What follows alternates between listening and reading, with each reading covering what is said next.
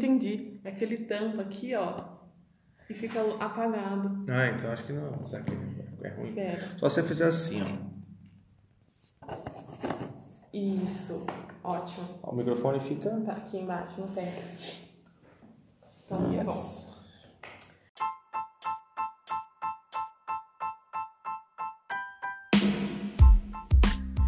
Gente, hoje a gente tem um convidado especial.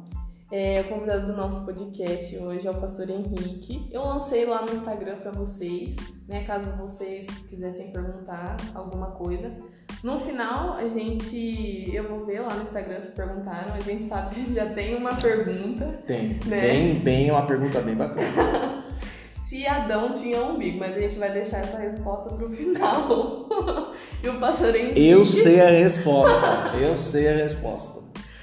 E é, então ele vai se apresentar um pouquinho, falar da história dele e depois a gente vai lançar o nosso tema de hoje, que é dentro né, da série de identidade, a gente vai falar sobre a clareza do nosso propósito relacionado à nossa identidade.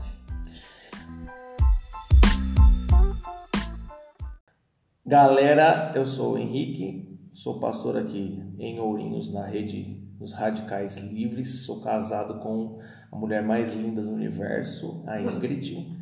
Pastora Ingrid, espero que você esteja ouvindo essa declaração. E tenho os dois filhos maravilhosos, a Moriá e o Noah. E estou aqui em Ourinhos, vai fazer quatro anos. E para mim é um grande privilégio estar aqui, na verdade. Tem pessoas preciosas, assim como a Damila, que está aqui fazendo um podcast top. E é muito precioso estar aqui esse tempo, né? Eu vim de São Paulo, abri igreja em Diadema, com uma galera também muito bacana, homens de Deus ali. Então, e fui chamado a vir para cá, desafiado, debaixo de oração. Eu ainda vou falar um pouquinho sobre o propósito aí, né, no, no nosso podcast. Mas é, foi um tempo assim que Deus ajustou meu coração, muita coisa, e é um tempo muito precioso. E a gente tem vivido esse tempo aqui em Ourinhos, é um tempo muito novo de grandes coisas. É um privilégio estar com vocês aqui nesse podcast, poder passar um pouquinho a experiência. Minha idade, já vou falar minha idade, fala ou não fala? Minha idade. Então, eu sou um jovem, eu já tenho 35 anos de idade, eu sou, sou uma criança ainda.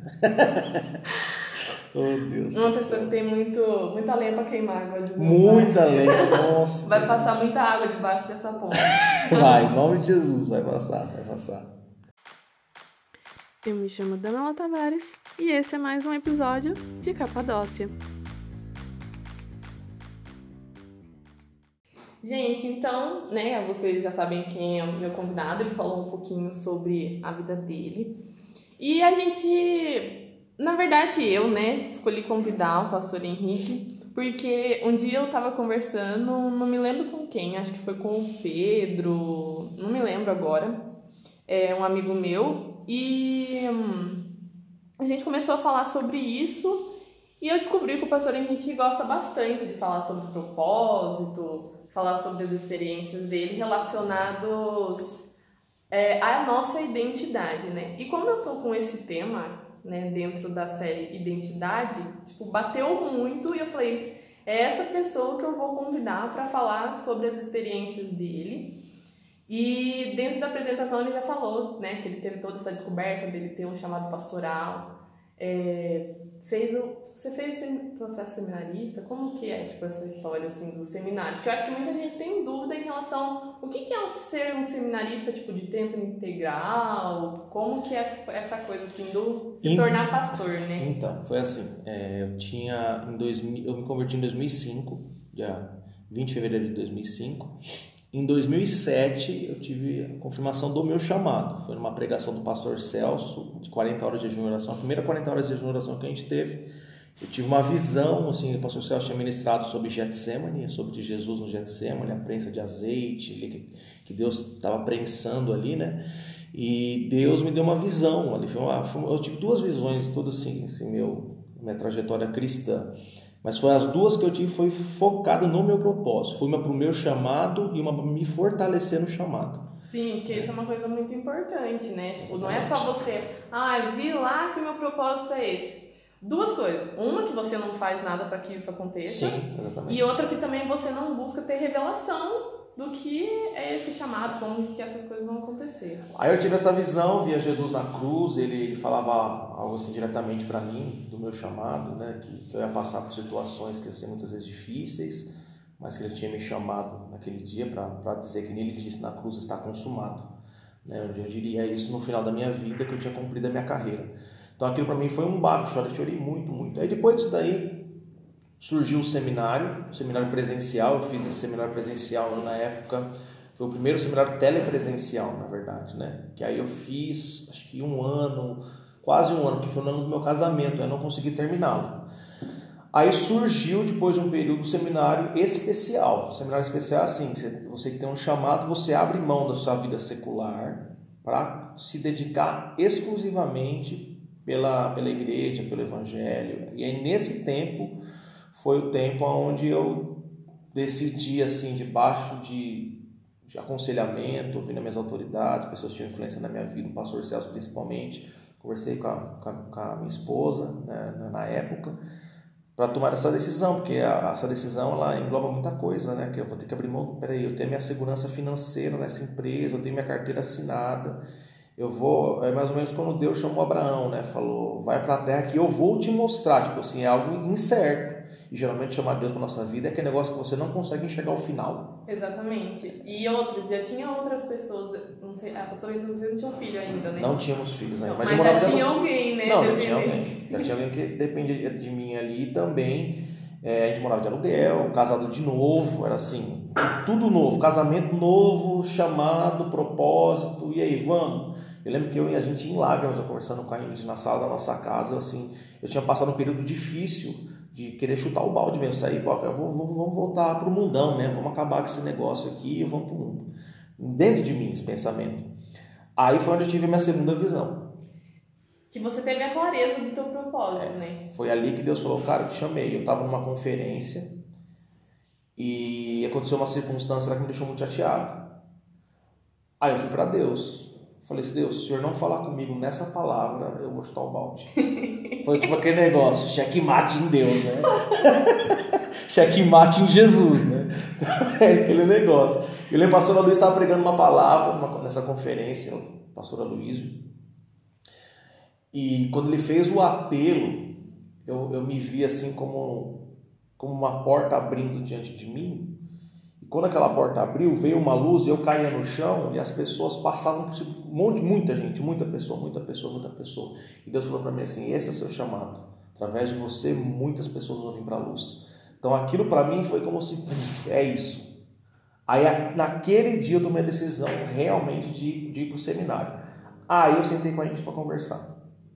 Aí ela falou para mim, aí quando eu falei que ia para o seminário, ela, ela, a gente chorando muito, ela falou para mim dessa forma, ela falou, Fazia muito tempo que eu não tivia sorrindo. Ela falou essa frase para mim. Ela falou: hoje, hoje eu vejo alegria nos seus olhos.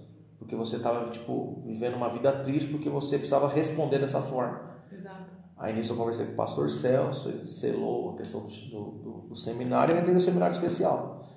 Você falou duas coisas que é, foi assim um pouco do que aconteceu comigo, tá acontecendo na verdade, né? A primeira é a respeito dessa visão confirmada, na verdade. Você já tinha algo no seu coração, Sim. aconteceu várias coisas para que você desistisse, mas você até então você já estava tendo assim uma identidade sendo gerada, porque você escolheu aceitar que Deus né, ministrasse no seu coração. Só que muitas vezes a gente começa a olhar para a circunstância, como você mesmo falou. Sim. Ah, eu comecei a olhar para a circunstância, coisas me chatearam. Isso é uma coisa normal. Gente, é normal, viu? Normal, normal. Tipo, é normal. E aí o que aconteceu? Teve outra vez que o Senhor te marcou muito. Só que daí nesse dia, todo tudo aquilo que você já tinha vivido, todas as experiências, foi a hora que, tipo assim, ou vai ou racha, literalmente. O que acontece é o seguinte: a sua aí, identidade vai ser colocada em xeque. Isso. E aí, junto, o que, que quando você entendeu que o, o propósito não era satisfazer você ou algo do seu coração somente, você entendeu que isso vinha do Senhor, te trouxe uma alegria, mas uma alegria natural? Não, uma não. alegria que muitas vezes a gente nem entende. Tipo assim, cara, eu tô me sentindo tão segura, eu sei que eu tô nesse propósito, mas assim, naturalmente, eu não sei porquê. Muitas vezes a gente não consegue explicar com Sim. palavras, mas a gente tem essa revelação. A né? chamada paz que excede todo entendimento que o apóstolo Paulo fala. Uma paz que você fala, meu, mas tá, peraí, o que está acontecendo? As circunstâncias mostram o contrário, mas existe uma paz dentro de mim, né?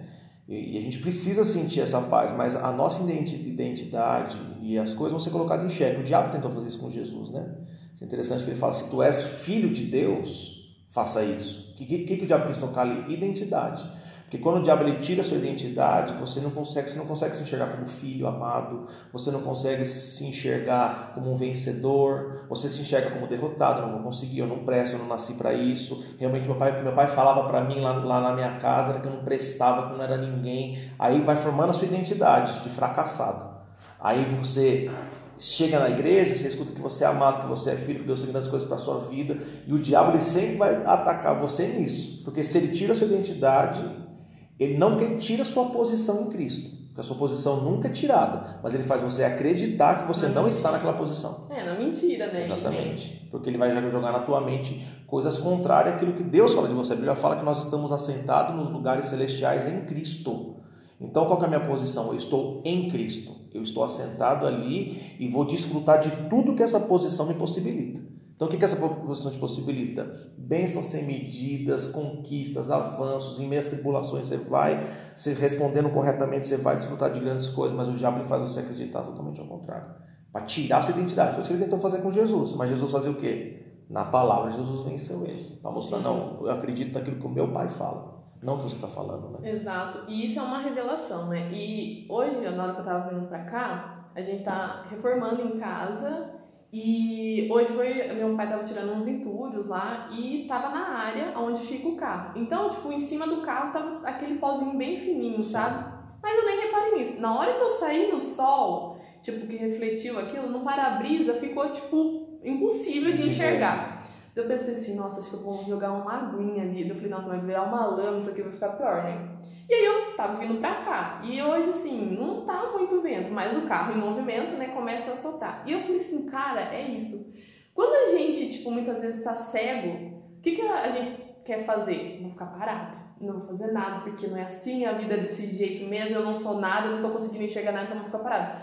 Mas eu vejo assim que todas as vezes que a Bíblia fala sobre o agir do Espírito, ela traz coisas em movimentos. O que? O que? O fogo é movimento, o espírito é movimento, que é o sopro do espírito, né? A água é movimento. Então o Senhor ele trabalha em nós pela algo, algo natural, de forma que se movimenta. Ou seja, quando o carro começou a andar, né?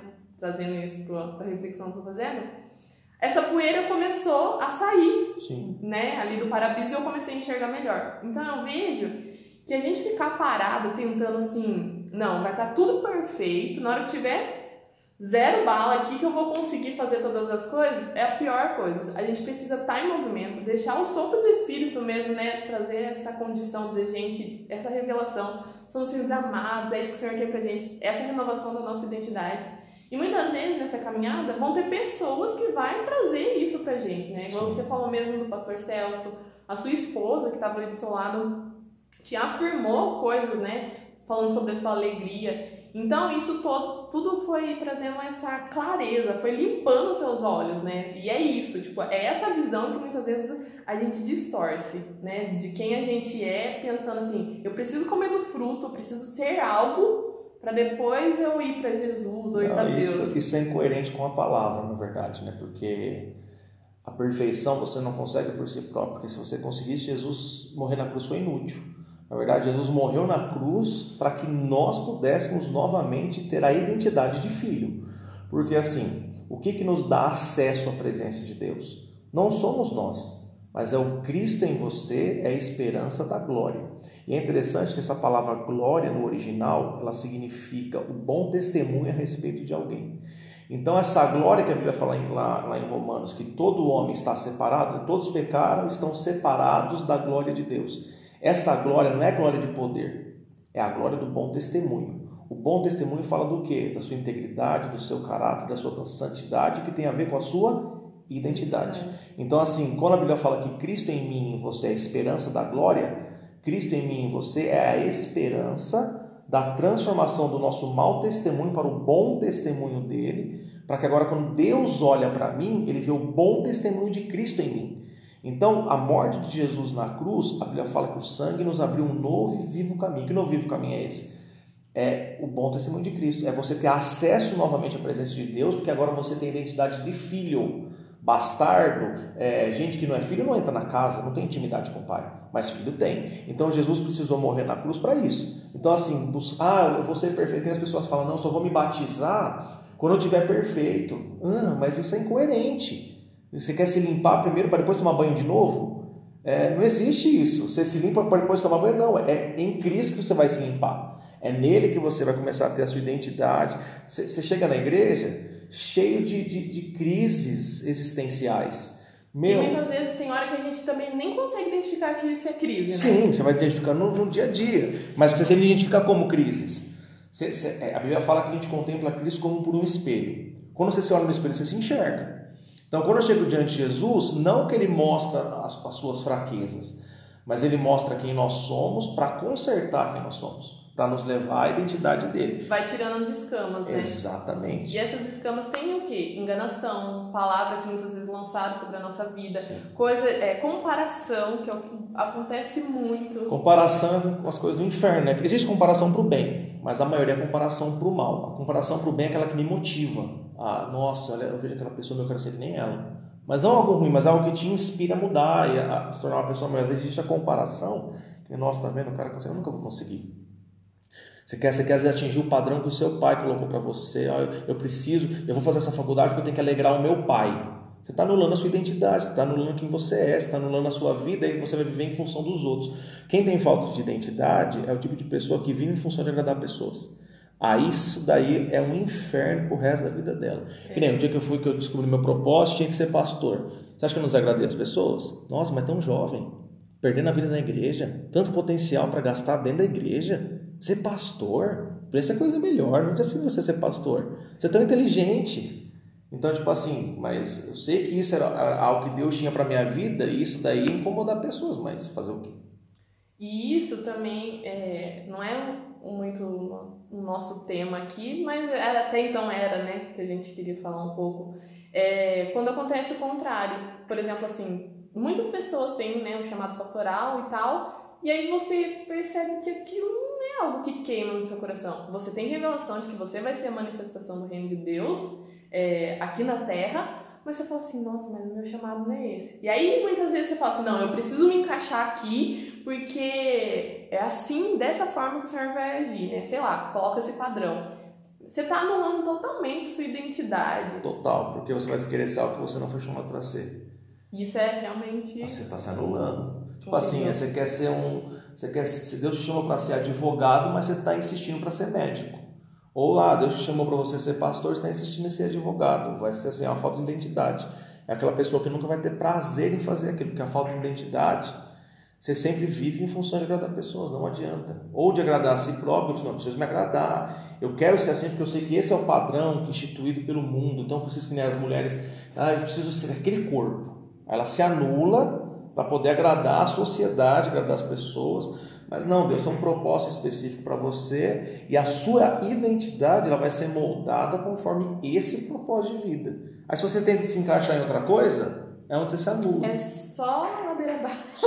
Só tiro, porrada e bomba, como diria a nossa irmã Valesca.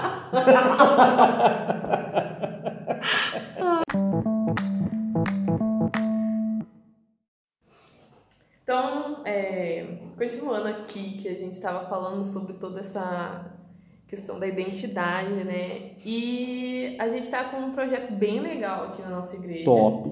Que o pastor vai pronunciar o nome. Inside Out, de, significa de dentro para fora, Inside Out. E esse projeto basicamente é assim, né, pastor? A gente vai se fortalecer como igreja, né, trazendo a nossa identidade, porque muitas vezes uma coisa que eu acho que é muito importante deixar claro, não é só porque as pessoas estão dentro de um prédio que elas se sentem como igreja. Exatamente. Isso é assim uma revelação que você precisa ter, você precisa experimentar para que tudo aconteça em você, transformação, mudança de vida, né? E esse. Fala de novo? Inside Out. Fala exatamente sobre isso, né? É, a gente se tornar a igreja e após isso se tornar a igreja como um corpo, para que a gente alcance as outras pessoas, né? É, o, o inside out, né? A, a, palavra inside significa de dentro, né? E o out é para fora. Então a gente tem a primeira fase do projeto que é o inside. O inside é realmente trazer clareza, formar as bases daquilo que nós cremos porque não adianta você a gente fazer o out, o out é para fora, eu ir lá para fora sem saber o propósito. Para que, pra que, que eu estou fazendo isso? É, e foi tudo que a gente falou nessa primeira parte é. aí que já passou, né? Sobre você reconhecer os. Exatamente. Então, o inside é importante porque ele vai realmente fortalecer as suas bases, criar raízes em você e com isso a sua identidade é formada. E gente, e gente com identidade formada lá fora faz um estrago no bom sentido da palavra, entendeu? Se há que é bom sentido nessa palavra, mas é isso aí. É, você falou de raízes, né? Eu. Uma dica, gente, estou lendo um livro que chama Enraizado. Eu não lembro agora o autor, mas acho que só tem esse livro com esse nome. E é um livro, assim, que pra mim é, eu falo que é uma carta aberta de Deus pra, na minha vida, por tudo que eu tô passando, que fala muito sobre os processos, né? Desses processos de amadurecimento, que vai forjando a nossa identidade, que vai fazendo a gente entender que não é no nosso tempo, mas é no tempo do propósito. E isso é uma dica de livro aí para vocês quiserem ler sobre essa questão que o pastor falou aí sobre as nossas raízes. E falando também, continuando sobre o projeto, é, a nossa igreja né, tem a estrutura de, de célula, que é a nossa forma de cuidar das pessoas. Né? E junto disso a gente tem os nossos encontros, nossos cursos e o culto de celebração. Então, tudo isso faz com que a pessoa que tem a identidade tenha uma estrutura por trás que está formando essa identidade, né? Que está formando, é, exatamente, porque não é só você, ah, então, Jesus te ama, joga você dentro do balde, chacoalha lá, pum, vai sair transformado. Sabe o que acontece? Assim, alguns anos atrás, eu não sei quanto que é o número de cristãos hoje no Brasil, mas há uns anos atrás já eram mais de 55 milhões de cristãos. Cristão, quando eu falo, é católico e evangélico, né? professam a fé em Cristo. E assim, sempre fiquei me perguntando por que então que não há mudança na nossa nação como deveria com tanta gente. Né? Se 12 homens fizeram a, a, a obra e, e, fizeram, a gente está aqui por causa dos 12 apóstolos, por causa do apóstolo Paulo, né? que foram homens que tinham uma identidade muito forte, mas por que, que a gente não, não, não chacoalha essa nação ou o mundo, tantos cristãos, cristãos, cristãos que existem, né? Eu creio fielmente na ver... sobre isso, que é o que? A identidade. Porque se você tem pessoas com identidade firme, clara, o cara não vai trocar Jesus ou as coisas por qualquer coisinha que oferecer, ainda mais jovem. O jovem hoje ele, é, ele tem muita coisa que é o que oferecem para ele, né? Mas se ele tem uma identidade firme do que, para que que eu existo, na verdade, sim, são três perguntas que você precisa fazer. Quem é Deus? Que forma a sua identidade? Quem é Deus? Quem eu sou? E para que, que eu existo? Se você souber responder essas três perguntas, você define a sua identidade. Porque se você souber, não, quem é Deus? Deus é isso, Deus é meu Pai, Deus é o Todo-Poderoso, Ele é o Deus que cuida de mim, Ele zela por mim, Ele me ama loucamente. Tá, quem eu sou? Fala de você enxergar você. Quem sou eu? Sou amado, eu sou bem-aventurado, eu sou favorecido, o favor de Deus sobre a minha vida, aquilo que eu pôr a mão vai prosperar, porque esse sou eu. Tá? E agora para que, que eu existo? Existe um propósito para mim. Então, se você sabe responder essas três perguntas com clareza, você vai desfrutar de uma identidade formada. Então, eu vejo que a nossa nação não é tocada, e os cristãos, que nem você falou, o cara chega na igreja, coloca num balde, chacoalha, acabou. Porque esse povo não é ensinado. O povo não tem, tem clareza. Essa, essa mistificação, né? Que eu falo que, ah, eu sou cliente não preciso ser ensinado. Meu, olha o tamanho da Bíblia, rapaz. Olha o tanto de coisa que tem pra gente aprender. O problema é que as pessoas se tornam muito soberbas, elas acham que são autodidatas Sim, na Bíblia. Nossa, meu. Nossa. É, exatamente. Ninguém quer, tipo assim, tá embaixo de ninguém. Todo mundo quer receber honra, quer ser o exclusivo, Tipo assim, eu acho muito engraçado quando as pessoas falam assim, tipo, não, não é uma, uma visão nossa, lógico. Mas, por exemplo, você, ah, tipo, esse negócio de reencarnação. Eu não acredito nisso, né? Gente cristão não acredita nisso. Mas tem pessoas que acreditam e falam assim, ah, porque eu reencarnei da Cleópatra. Todo mundo, Todo mundo é Cleópatra. É Cleópatra. Tipo, não tinha ninguém que é... Um mendigo lá. É, ninguém queria, né? Ser assim, de uma classe mais baixa. Então eu falo, caramba, até para reencarnar a pessoa precisa ser soberba. soberba. Esse é falta de identidade. Porque assim, é, a Bíblia fala que Deus resiste ao soberbo, mas dá graça aos humildes. O cara que é soberbo nunca, nunca aprende. Porque quem aprende, quem aprende é humilde. O que, que o humilde faz? Oh, eu vi que você tem isso daqui na tua vida, me ensina, o que, que você, como você fez para ter? Nossa, a sua célula está crescendo demais. Com, imagina assim, um outro líder de uma outra rede, vê um líder da outra rede avançando e crescendo. E fala, mano, vem cá, me ensina o que, que você está fazendo, que a sua célula está avançando tanto. Mas sabe por que não faz isso? Porque é soberbo.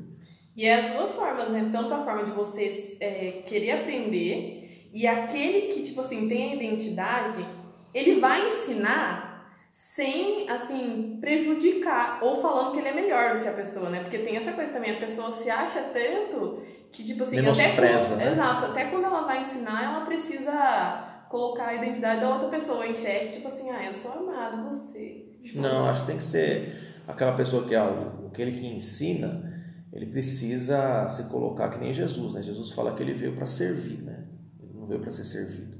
Então Jesus ele serviu na demonstração mesmo, ele ensinava. Era duro algumas vezes, era, claro que era. O ensino às vezes de um mestre, ele às vezes precisa ser, ser enfático em algumas coisas para poder gerar algo, porque e com as pessoas certas também, né? Sim, você, a gente sempre fala assim, você não adianta você querer consolidar a cobra. Quem não se converteu, pessoa que não quer, que não, que não tem um coração humilde para aprender, é como diz um grande amigo meu, é gastar vela com defunto ruim. o negócio é, é, é, é, complicadíssimo. A pessoa tem que ter, a gente chama isso de coração ensinável. Né? O cara tá ali para aprender, eu quero aprender. Porque assim, quando a pessoa para de aprender, ela para de crescer. Então assim, a gente vai ter que aprender até o fim da vida. Você vai estar com 90 anos de idade, você vai ter coisa para aprender ainda. Isso é muito para a formação da sua identidade. E é aí que entra essa questão de a gente trazer as pessoas ganha para Jesus, não colocar simplesmente num balaio lá, falar, agora você está aqui, uhul, está salva. Não. Agora você precisa ter a formação da sua identidade dentro daquilo que a gente coloca no, nossa, no nosso inside aqui do, do nosso projeto, que é a questão da clareza do sonho de Deus, da vida de Deus, da, da, da, do propósito que Deus tem para a sua vida, tudo dentro da estrutura que nós temos como igreja. Porque a nossa estrutura, ela só é um carro, é só um veículo que vai te levar ao sonho. Qual é o sonho? O sonho de Deus é ter uma família à imagem de Jesus.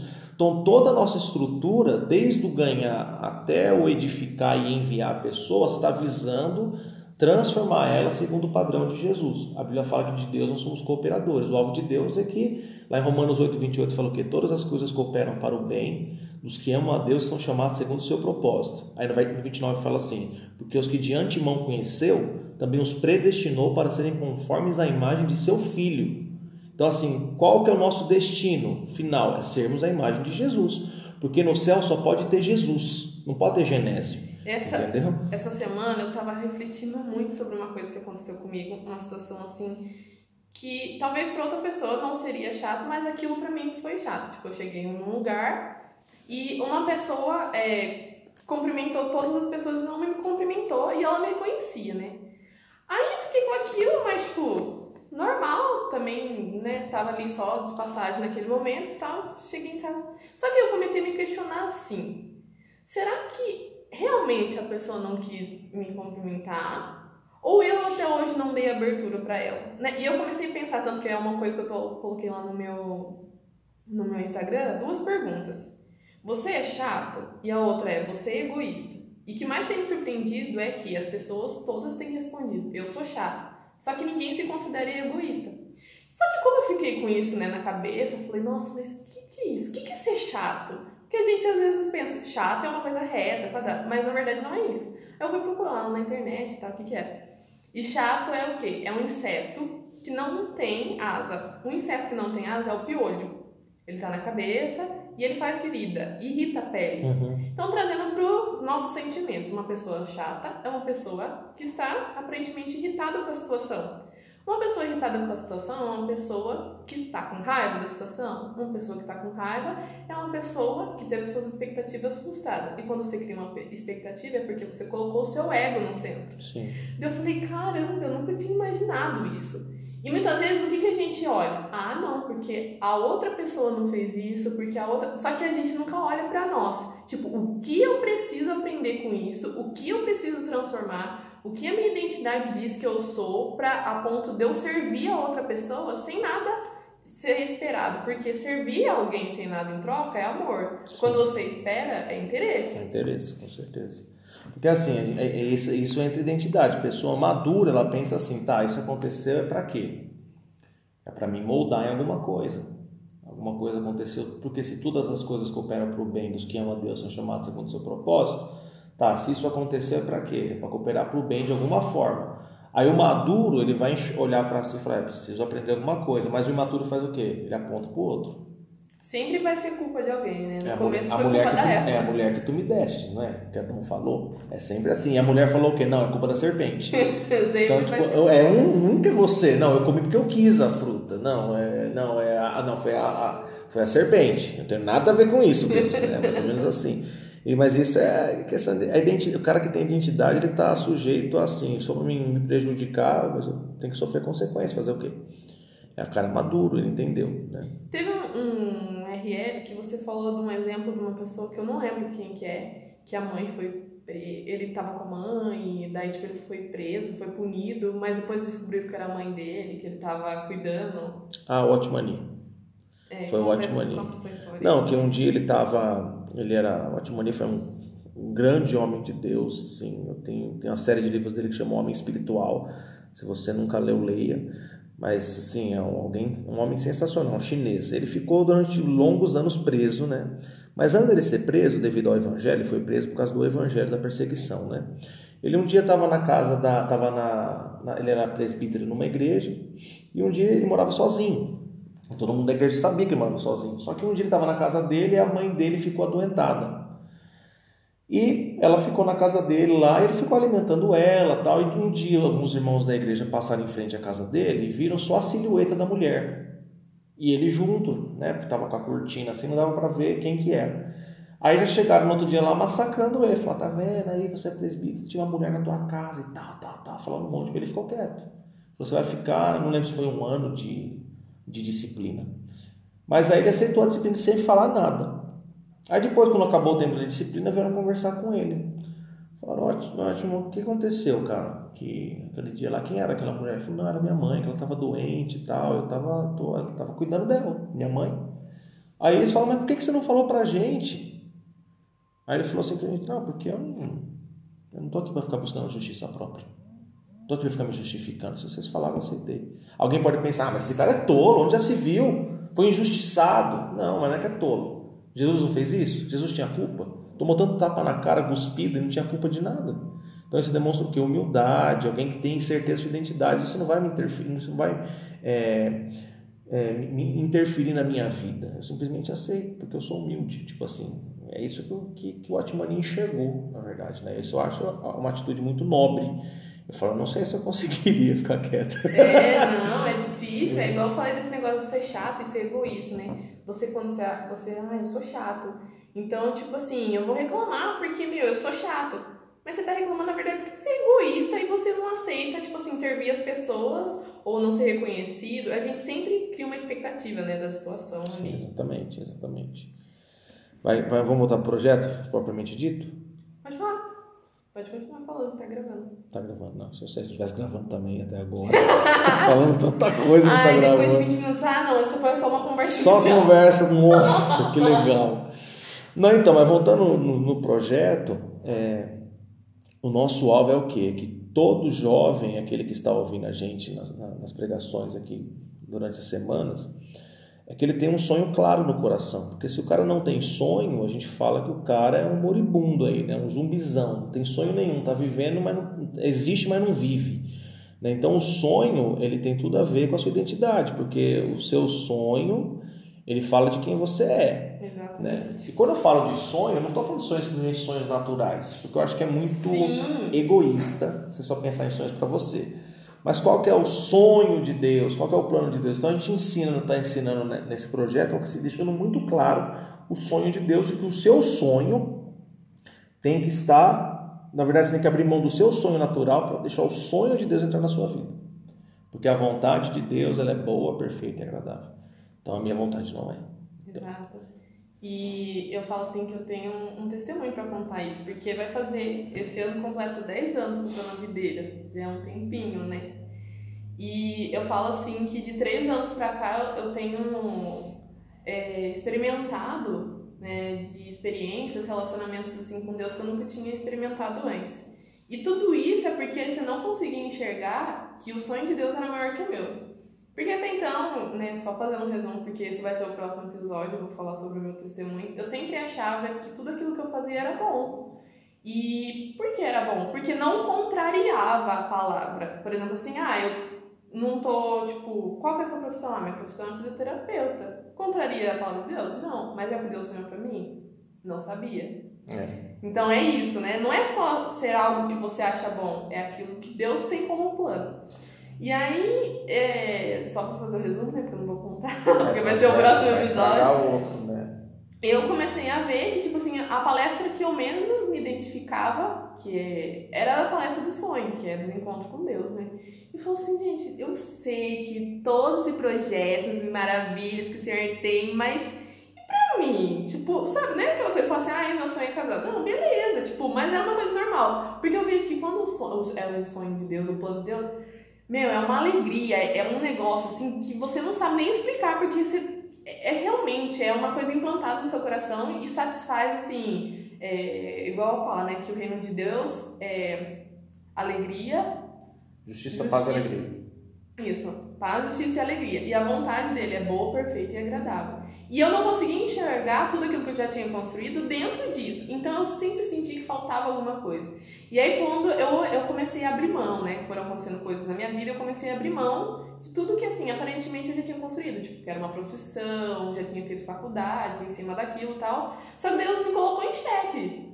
E eu falei assim, gente, eu tô perdendo tudo. Foi um tempo assim onde Deus me colocou na caverna e falou assim, ó, vou tirar tudo. Tipo, foi o tempo que eu saí da liderança. Foi o tempo que muitas amizades, eu, eu me afastei de alguns, alguns se afastaram. Eu ia te perguntar, eu sei que o podcast é seu, mas eu quero te perguntar. Você acha que as amizades influenciaram você nesses 10 anos para você, às vezes, não ter alcançado coisas na sua vida?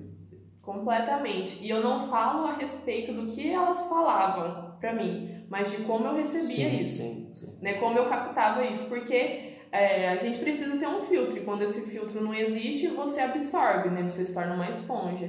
E é aquela coisa, a gente não é termômetro, nós somos termostato. Você gera a, a é, circunstância, é, né? A temperatura. E eu não. Eu entrava na temperatura que o ambiente me proporcionava. É interessante essa questão de, de relacionamento, né?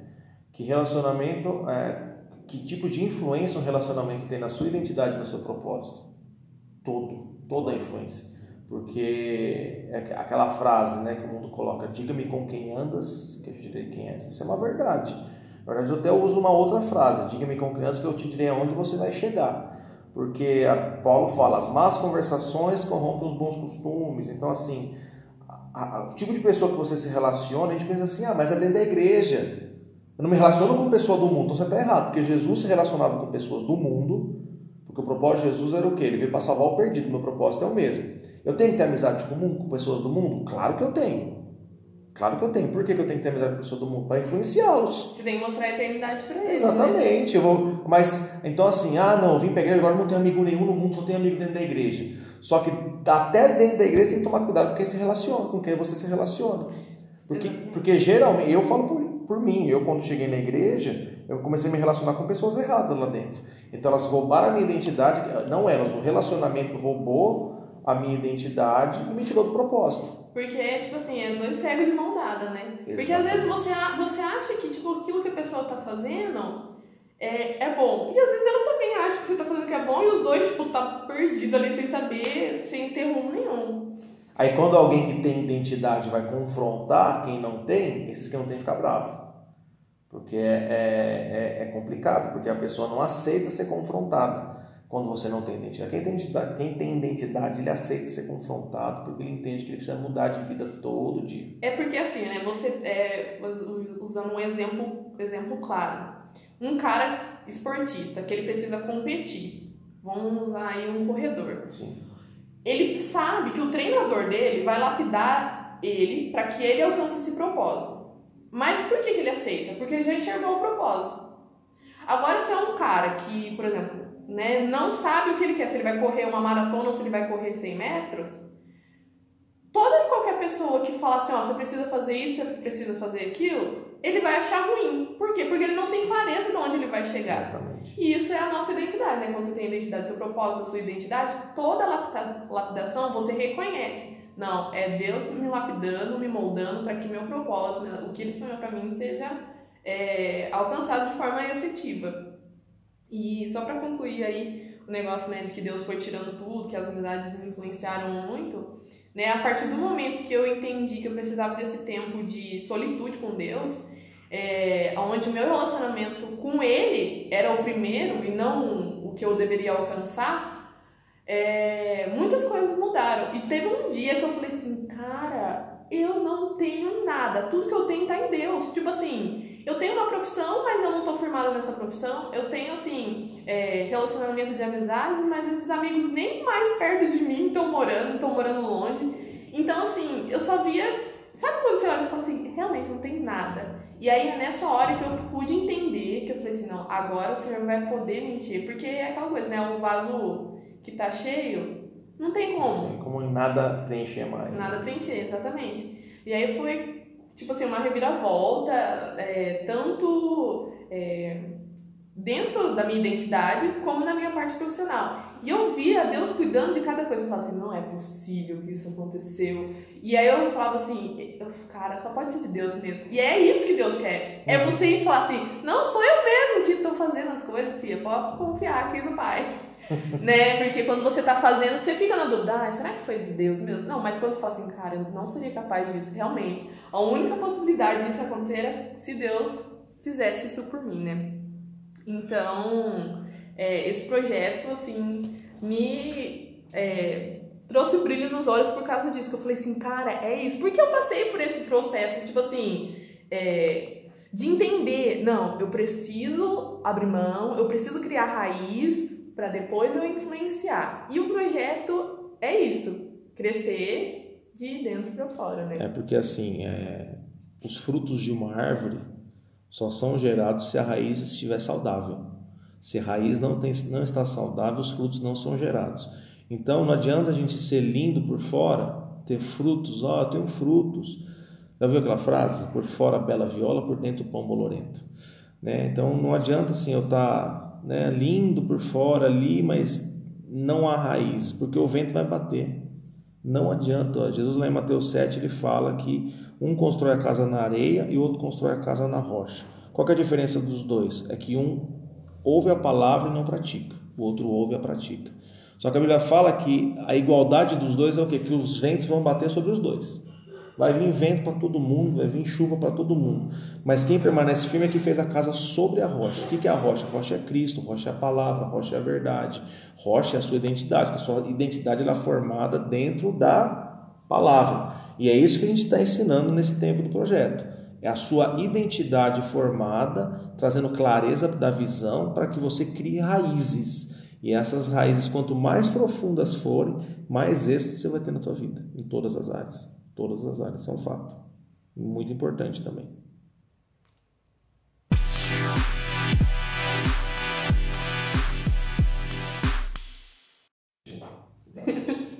Passando um álcool em gel, pensando, refletindo. Passando no olho.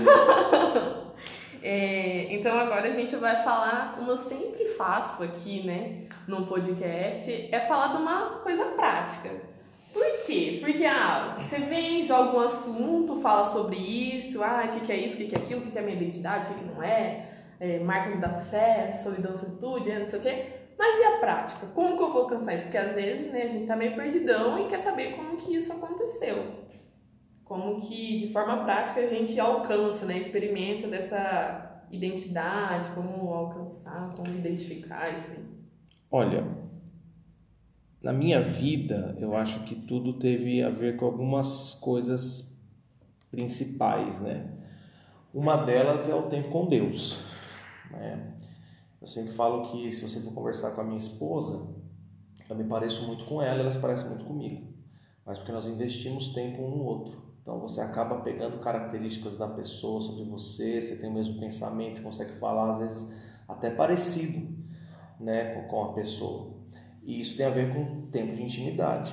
Então, a identidade na minha vida, ela, ela foi formada devido a esse tempo também com Deus, de eu parar para ouvi-lo, é, ter meu tempo de solitude, né, de, de, ouvir a voz do Espírito, de ler a palavra, de se debruçar nela, enxergar ali os evangelhos, ouvir ensinamentos da palavra, que isso tem a ver com o seu tempo de solitude com Deus. Né? Então, é, o momento de oração é muito importante, você investir tempo em Deus. Porque fala do seu relacionamento. Ah, pastor, mas eu oro na hora do almoço. Não, isso é válido também, mas você precisa ter o seu momento. Que seja meia hora, 20 minutos, uma hora, mas é quando você, você se desliga de tudo. Não, não, não tá no, ah, não, mas eu estou no carro, estou falando com Jesus. Não, mas isso é válido também. Você está vigiando em todo o tempo. Vigiando em todo o tempo é isso. Você está no carro pensando em Jesus. Mas tem momentos que você tem que parar. Parar, parar. Falar para sua alma, se aquieta aí, filha, que agora eu vou escutar Jesus. Põe aquele louvor que você ama, que fala com você. Pega lá um livro da Bíblia, né? escolhe um livro que você gosta, uma carta, do, sei lá. Deixa Deus falar com você. Investe ali meia hora, 20 minutos, mas faça isso, porque e, isso. E não é só ler a Bíblia. Meditar. É, é meditação, exatamente. Você ruminar aquilo, né? É que nem hoje, hoje no tempo de solitude, eu tava, tô, tô lendo Hebreus. Hebreus é algo assim, eu, Bíblia, não dá para você que está no podcast, não vai ver, mas a Bíblia fica inteira arriscada. Eu a minha também, eu gosto de usar esses, esses é. coisinhos aqui. Então, Cada um vai. Você faz da sua forma, mas o importante é você meditar, é você entender o que a Bíblia fala sobre você. Isso tem tudo a ver com o seu relacionamento com Jesus. Porque eu tenho aprendido a, a ler a palavra, a ler a palavra, desculpa, é orar a palavra. Orar a palavra, você começa a declarar aquilo que Deus está falando a seu respeito. Então, que a coisa mais certa que você vai ter na sua vida é aquilo que Deus fala sobre você. Você, você lê e começa a declarar em primeira pessoa: eu sou amado, eu sou isso, eu sou aquilo. O, o, o pecado não tem mais poder sobre a minha vida, porque eu, eu sou amado, porque eu fui perdoado. Então, no, no seu relacionamento com Deus, você começa a gerar sua identidade eu sou isso, eu sou aquilo, eu sou justificado, eu sou muito abençoado, é, não há mais condenação sobre a minha vida, mas você gera só um tempo de solitude, não tem como. Tempo de solitude é a coisa mais importante da sua vida. Se você não tem tempo de solitude, vou te falar, você infelizmente, você não tem identidade. Você é, você foi mais, você não é, pode ser até convertido, mas você está quase um convencido. Mas por quê? Por causa que a identidade não tem como você querer ser outra coisa a não ser ser Jesus. Mas para mim ser Jesus, eu preciso conhecer Jesus. Para mim conhecer Jesus, eu preciso ter intimidade com Ele. Porque é a única forma de você conhecer alguém. Eu posso te falar do Brad Pitt aqui, falar da biografia dele inteira.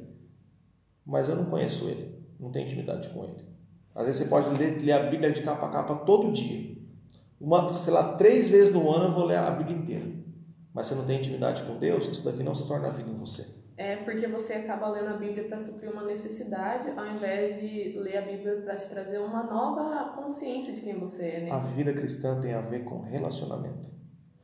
Ah, tudo isso que a gente falou aqui podia se, se, se resumir em uma única coisa: relacionamento. Porque quando eu tenho intimidade com Jesus, eu entendo o propósito, eu entendo o sonho, eu entendo visão, eu entendo tudo que tem a ver com o reino de Deus. Ninguém precisa ficar toda hora. Não, você tem que, tipo assim, você tem que orar. Ô, irmão, você está orando? Você está lendo a Bíblia? Para quem você tem que insistir para fazer isso? É para criança. É para meus filhos que eu tenho que falar. Você tem que comer. Come. Não gospe. Come isso até o final. Eu quero ver esse prato limpo. É para criança que eu falo isso. O adulto não precisa. Por quê? O adulto sabe que precisa do alimento. Ah, às vezes come até mais. Né? É, às vezes come até demais. Então, a Bíblia é a mesma coisa. A palavra de Deus e o tempo com Jesus. Quem é maduro não precisa ficar alguém no pé toda hora. Ops, você não orou hoje? Não. Você já se alimentou da palavra? Não. O cara tem identidade, ele sabe que ele precisa. Aquilo, aquilo assim, quando você deixa de orar, você não fica acusado, você sente cada vez mais fome. Não preciso orar, mano, preciso orar. Sempre tempo com Deus. Eu sei que às vezes é difícil, é corrido dia a dia, é, é chega cansado em Mas casa. Mas é escolha, né? É escolha. Você tem tempo para ficar no Facebook, no WhatsApp, no Instagram e fazendo um monte de coisa, você tem tempo para orar também. Então, esse, é, esse, é, esse foi o principal. O segundo ponto foi as pessoas que eu coloquei ao redor da minha vida. Assim, ah, pastor, você tem muitos amigos? Não, amigos mesmo assim. A gente tem os discípulos, os irmãos da igreja, mas tem aquelas pessoas que são seus amigos. que aquela pessoa que, meu, eu, se eu tiver uns amigos, amigos mesmo assim, dá para contar nas duas mãos. Eu acho que uma coisa que você me perguntou, né, sobre minha, as minhas amizades de influenciarem. Eu acho que essa necessidade de, de ter muitos amigos também foi uma coisa que me influenciava. Porque eu achava que a quantidade traria qualidade, não. mas não. Né? Não é. Assim, eu, eu me cerco de pessoas que me impulsionam para um propósito. Eu, uma vez uma moça, ela, ela saiu da igreja, isso faz um tempo já. Ela saiu da igreja e ela começou a falar comigo, ah, mas por que vocês agora, vocês não caminham comigo, vocês me esqueceram, vocês isso, vocês aquilo. Aí eu falei para ela, olha, a gente ama, nós amamos você demais. Só que o que nos liga é um propósito. A gente não quer ter uma amizade com você à toa, tipo assim, só por ter amizade. Nós queremos ter amizade com um propósito. Então, por quê? Porque a Bíblia fala que nós temos que remir o tempo porque os dias são maus. Então, não posso perder tempo com amizades fúteis, tipo, que não vão me influenciar e não vão me impulsionar. não estou dizendo que, que a amizade você tem que. Nossa, a gente só vai falar de Jesus aqui, só de Jesus. Não, você fala sobre. Nossa, dá risada, conta piada, joga videogame, joga war, joga detetive, vai na piscina, faz tudo isso daí. Amizade é amizade. Mas você sabe que ali tem um propósito eu sou edificado, essa pessoa me impulsiona para mais perto de Jesus. Eu já tive que desfazer amizades que eu percebi que não me influenciavam. E tipo assim, a pessoa não cabe mais no meu propósito. Ou seja, ela não tem mais, ela não me impulsiona. Ah, pastor, então você só tem amizade por interesse. É isso. Eu só não quero perder tempo.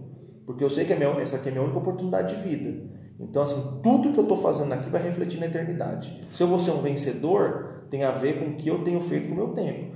Então, as amizades que eu tenho, elas vão me impulsionar para algo que é maior do que eu, que é o meu propósito. Então, eu tenho amigos meus que, que realmente eu, eu paro para ouvi-los, né, que é aqui, aqui na igreja local mesmo. Hoje eu caminho pastor há 15 anos. Ele é meu pastor, eu tenho como um pai, mas é um amigo. Alguém que eu posso contar a hora que eu precisar, ele está ali para me ajudar, para me dar bronca, para me abraçar, para chorar comigo. O pastor Felipe é a mesma coisa, o pastor Wesley, o pastor Bruno Vidal, tem o pastor Marcos Noé lá de São Paulo também. Né? São pessoas que, pastor de Carlandim, são pessoas que são, alguns são autoridades na minha vida, mas são, mas tem, tem um nível de amizade. Né? Mas tem pessoas que são bem mais íntimas, né? no sentido de amizade. Para mim hoje é o pastor Bruno Vidal, o pastor Wesley, o pastor Felipe. São pessoas que hoje são grandes amigos meus, que eu sei que vão me impulsionar para uma conquista do propósito. Um amigo meu lá de São Paulo, Raul, também, que é alguém, um grande amigo meu já de mais de 10 anos de amizade, que também me impulsiona para o propósito. Meu irmão mesmo, de carne, de sangue, né? Ele, ele é uma grande amizade que eu tenho. Então, assim, são pessoas que me, que me impulsionam para uma conquista. Porque eu sei que é, todas as pessoas que Deus coloca na nossa vida para nos apresentar algo que muitas vezes nós não temos, para encaixar algo na nossa vida que às vezes nós não temos, para que nós nos tornemos mais parecidos com Jesus. Ah, mas e as amizades do mundo? Temos também, temos que ter. Mas visando o quê? Propósito. Qual que é o propósito, amigo seu do mundo? É levando para Cristo. Jesus ele é chamado amigo de pecador. Mas é interessante que Jesus era o sal, né? Ele não era, ele não era alguém que salgava ele, ele que salgava. Então, se eu tenho amigos no mundo, eu creio que Jesus era amigo de pecadores e nós não devemos ser o crente alienado que não tem amigo do mundo, mas eu só posso ter amigo do mundo quando eu entendo a minha identidade. Porque se eu não entendo a minha identidade, eu vou ser influenciado pelas pessoas. Sim, você e, pode terminar. Então, então, isso é muito importante. Então, essas duas coisas que me geraram essa identidade, que tem tudo atrelado com o propósito, com a visão que nós temos como igreja, tudo foi me levando para isso. Tempo com Deus, e as pessoas que me cercam. Você falando tudo isso, eu me lembrei daquele versículo que falava que quando você encontra a pérola, né, você, você vende tudo. Eu não lembro muito como é que, que o homem encontrando uma pérola de grande valor, né, ele, no, no terreno, ele vende tudo que ele tem, compra aquele lugar só por causa da pérola. Exato. E você falando isso, eu me lembrei desse versículo, porque quando nós estávamos falando a respeito de amizades, né? E quando você encontra, né, essa pérola de grande valor, você se afasta e você fala: olha aqui a pérola, vem aqui, esse que, esse que é o valor verdadeiro, esse que é o valor real, né? E aí, tipo, tem essa questão, né, de ah, não tem amigo no mundo tal. você tem, mas você encontrou uma coisa que tem valor para você. É por isso que você acaba se afastando. Não é porque você não, não quer com a pessoa ou, ai, tipo, nossa, eu sou melhor que ela. Não, você encontrou algo que tem valor para você e você se afastou. É, por exemplo, assim, usando um exemplo bem basicão. Quem começa a namorar. Tipo, é nítido que ele se afasta se um afasta. pouco das outras pessoas, né? E não é porque ele se afasta porque ele não gosta, ele se afasta porque ele encontrou um ah, outro valor. Supre, Alguém... né? Exatamente. Mas eu acho assim, a gente, nós como cristãos, nosso alvo é, é conquistar as pessoas para Jesus, para que elas conheçam essa pérola de grande valor também. Então tenha amizade com as pessoas do mundo, mas só tenha se você tiver certeza sua identidade. Que nem entra numa faculdade se você não tem identidade. Não dou seis meses você está desviado da igreja. Nunca entre numa faculdade, mesmo que isso interfira na sua vida profissional, se você não tem identidade. Você vai fazer uma grande burrada na vida. Então é necessário você ter identidade formada. E isso tem a ver com as suas amizades. Então, que nem os, os, meus, os meninos que caminham comigo, os filhos na fé, os discípulos, né? Eles têm se, têm se tornado cada dia mais amigos. Né? Foi o que eu falei até no nosso, no nosso treinamento que eu fiz ontem, por acaso, na quarta-feira. É, eles estão no processo da gente estar se tornando cada dia mais amigo porque a gente está sendo cada vez mais íntimo, conhecendo sonhos, até que vai chegar um ponto que eles vão ter se tornado grandes homens de Deus e lá na frente a gente vai ser amigos. Eu não vou ser mais a autoridade acima deles, porque eles vão ter alcançado também lugares muito altos. Mas aí vai ficar o respeito, a honra, o amor, por causa que é uma amizade que foi firmada, né? Então essas coisas são muito importantes, muito importantes. Então você que está ouvindo a gente aí, Ore, busque ao Senhor e se cerque de pessoas que amem mais a Jesus do que você. Isso é muito importante. É, se você está com fome, você tem que ir no restaurante, né? Não no hospital. E eu acho que é isso. Se você está com a sua alma frágil, você tem que buscar alguém que te cure, né? Não alguém que. É, e a pergunta que colocaram lá foi: Adão tem umbigo? E eu coloco, falei pro pastor, né? Achei que ele ia falar assim, ah, não vou responder. Ele falou assim, não, eu faço questão. Faço. Faço questão de responder essa. Você quer... Nossa, isso aqui. Como que você não sabe se não tinha umbigo? Isso é óbvio o porquê dele ter um umbigo. Na verdade, assim, quando Deus criou o homem, Deus não colocou o umbigo nele, né? Porque o homem era reto, né? Na, na parte onde tem o, como diria minha filha, o bigo, né? então teve um dia que Adão estava lá no lá no Éden, e ele estava assim, estava olhando lá a vaca e o boi, o elefante e a elefoa, o leão e a leoa. Aí ele falou, cara, mas tô sozinho demais. Aí ele foi trocar uma ideia com Deus. Aí ele chegou para Deus e falou, Deus, tô me sentindo tão sozinho, tô me sentindo assim tão, tão para baixo. O senhor podia fazer uma mulher para mim, né? Aí Deus virou para ele e falou, ah, moleque! Aí foi e colocou o dedo na barriga dele. Ah, moleque! Aí criou um umbigo. É isso. Foi aí que foi gerado um umbigo em Adão. Então foi respondido como? ah, moleque! Se alguém perguntar pra você, tinha umbigo? Tem. Ah, moleque! Você já, pega já enfia o dedo no umbigo dele e fala, ah, moleque! Assim. Só pra lembrar da onde que ele veio. Você veio do Éden, ah, ah moleque! Tava sozinho lá. É isso. Pergunta muito séria, certeza que vai acrescentar muito na sua vida. De tudo isso que a gente Tudo falou. isso que se resume é a moleque.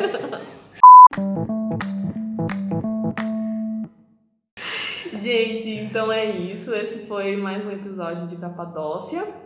E eu agradeço, né, ao pastor Henrique, que é, é o meu pastor, pastor da minha rede. Fico muito feliz. E obrigado por me ouvir. Quer falar alguma coisa, professor? Não, obrigado, Dan, por ter vindo aí conversar com a gente. Foi muito legal. Foi bem descontraído também o um bate-papo, né? Foi algo bem, bem edificante. E galera, compartilha. Capadócia é benção, ela está edificando a vida de pessoas, né? Então, se a gente tem alguém no nosso meio que tem essa criatividade, compartilha com o máximo de pessoas possíveis. Isso, e eu vou, na hora que eu colocar lá no Instagram, né? Eu vou marcar o arroba do pastor Henrique, mas para quem não me segue no Instagram, o meu arroba é arroba Damela com D e o seu é? Arroba Henrique Botani. Porque aí vocês podem conhecer também um pouquinho mais sobre a gente, né? É. E quem sabe até perguntar alguma coisa específica Exatamente. pro pastor, né? Então é isso, gente. Mais uma vez agradeço vocês e até o próximo episódio. É nóis.